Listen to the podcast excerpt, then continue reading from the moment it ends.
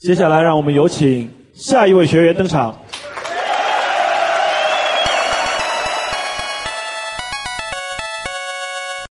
各位小伙伴，大家好，欢迎收听今晚脱口秀，我是大帅逼 T 彦祖。一个人结婚了以后，最明显的变化就是生活变得越来越有规律。比如说上个礼拜呢，我在某宝上看到了一条评论，卖的是搓衣板，是这么说的：虽然现在几乎每家都有洗衣机，可是我始终认为还是手洗更干净。虽然过程比较麻烦，但是为了家人的健康，我觉得这么做很有意义。然而谁都没有想到呢，这一周它就变成了一条差评。买家给出的理由是这样的：虽然商品的质量很好，但是我的膝盖受不了了。为什么洗衣服会伤到膝盖呢？作为一条单身狗，我是真的不懂。你明明在笑我，你都没听过。所以本期的互动话题，想请大家来聊一聊，你做过哪些看起来很麻烦，但是很有意义的事？欢迎在评论区留下你的神回复。下面马上进入今天的新闻实验室，关注一下发生在我们身边的奇葩新闻。Lady Go！众所周知啊，我 T 验组呢是一条单身狗，我就不懂为什么总是有人来找我咨询情感问题。最过分的是，为什么没有女听众来咨询？说不定我就帮你解决了，也帮自己解决了。你不要以为我不知道你心里在想什么。最近呢，又有人给我留言，体验组一个颜值低的男生和一个颜值高的女生在一起，会不会有结果？我就问他呢，你身上最能吸引女生的优点是什么？他说啊，他做饭特别有一手。那么经过我的研究呢，你们将来还是会有结果的。想当年宋朝的时候，有一个男的颜值也不高，但是他做的烧饼特别好吃。呃，后来结果怎么样，你也知道了。说到做饭呢，最近就有这么一条不可思议的新闻。现在呢，网上有很多美食博主发视频教大家怎么做菜。前不久啊，就有一名国外的美食博主，因为他拍摄的视频被人举报，最后呢被警察跨国抓捕。被举报的理由呢很简单，因为有观众发现他的手臂上呢有一块纹身。吃他做的菜啊，感觉不舒服。但是呢，这并不是他被抓的理由，而是因为他的视频引起了意大利警方的注意。警察发现他手上那个特别的纹身，就是黑手党的标志。敢不敢跟我比划比划？敢不敢比划什么叫黑手？据了解啊，这位美食博主以前呢是黑手党成员。后来因为涉嫌贩毒，被意大利全国追逃，不得已只好流亡海外，来到了加勒比海。因为脱离了组织，失去了谋生的手段，他只好呢当起了美食博主，在当地教人做正宗的意大利菜。我养家糊口啊，大哥。他也知道呢自己正在被追逃，所以拍视频的时候特别小心，从来不露脸，只拍手上的动作。没想到结果呢还是翻车了。我想说的是呢，要是当年某位颜值女主播也学他这样打死都不露脸，说不定就不会翻车了。我不能露脸，我要过十万订阅才能露。滚！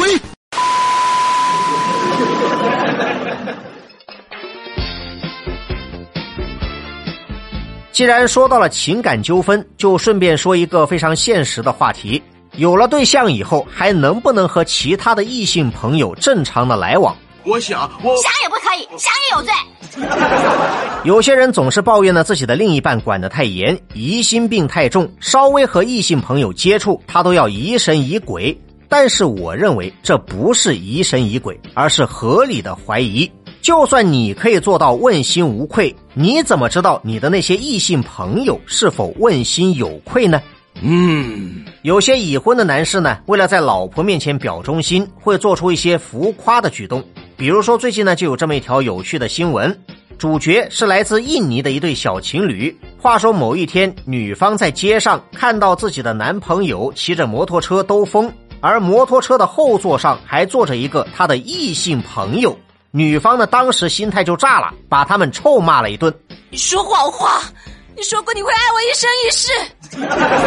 事后呢，男方痛定思痛，为了让女朋友彻底放心。他亲自动手改装了自己的摩托车，在后座上插满了钉子。言下之意就是说啊，以后再也没有哪个女人敢上我的车。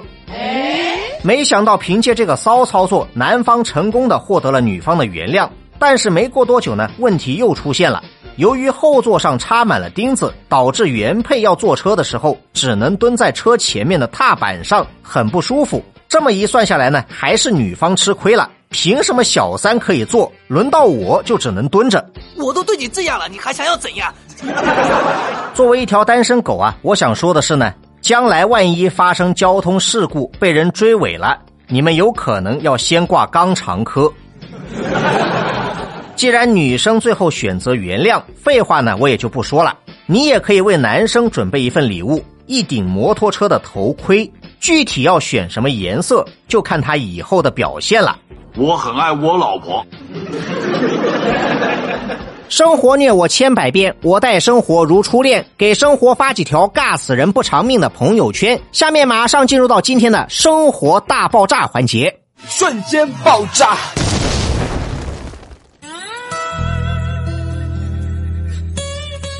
很多人都形容媒体是一面放大镜，可以把一个简单的社会现象无限放大，从而引起更多人的关注。同时呢，新闻媒体也是一面普通的平面镜，可以让你在世间百态中找到自己的影子。你看待这个世界的态度，会决定你为人处事的高度。有些人经常会从新闻中感受到负面的情绪，一味的指责和发泄，可是依然会有人选择负重前行，在漫长黑夜中寻找一丝光明。今天的生活大爆炸要说的内容很简单，也很纯粹。话说不久前，湖南常德的十八路公交车在路边临时设立了一个停靠站台。这条线路的十名公交司机被要求，无论刮风下雨，每天必须准时在这个站台停靠，只为等待一名特殊的乘客——一名七岁的留守儿童。而这个临时车站呢，就设在他们家门口。据了解，这个小孩从小就失去了母亲，父亲也离家外出，唯一照顾他的亲人就只剩下老家的外婆。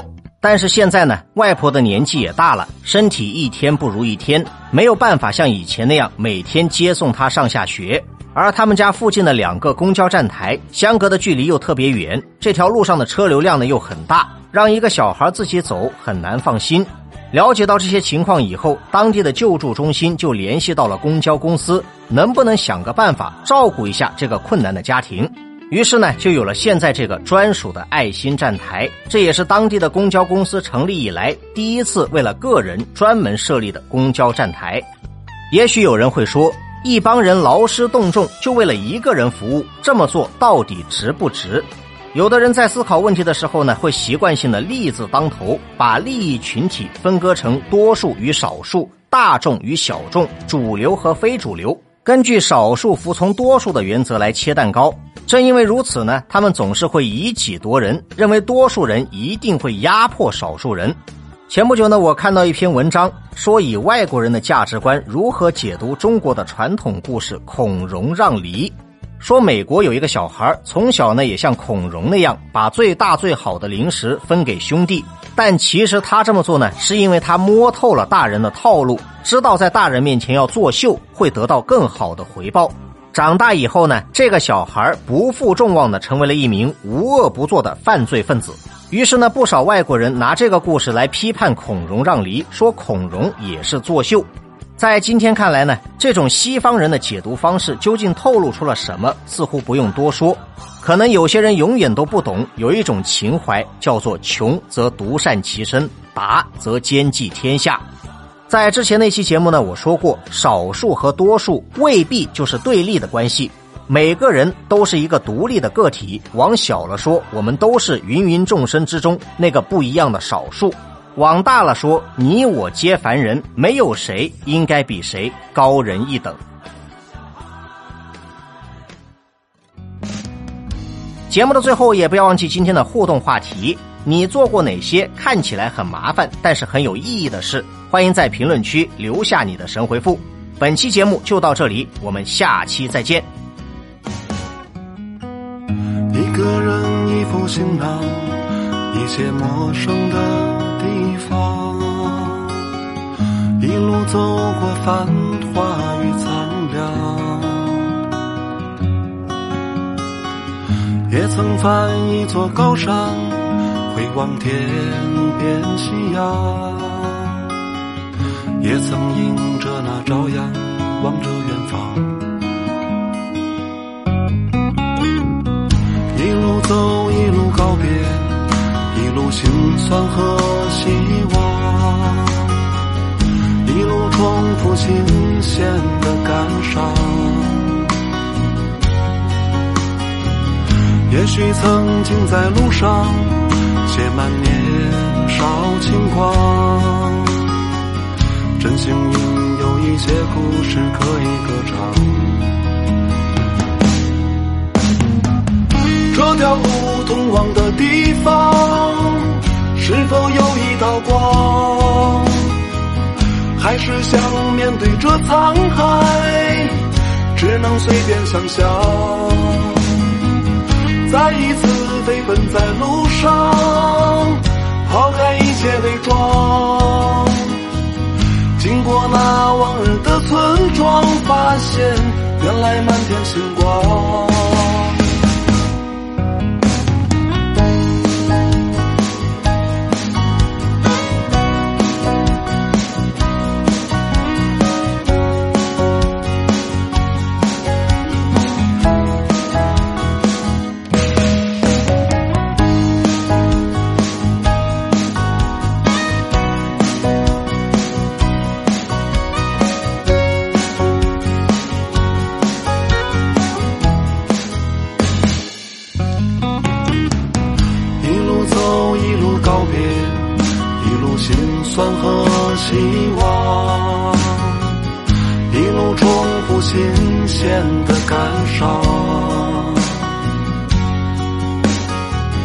也许曾经在路上写满年少轻狂，真幸运有一些故事可以歌唱。这条路通往的地方，是否有一道光？还是想面对这沧海，只能随便想象？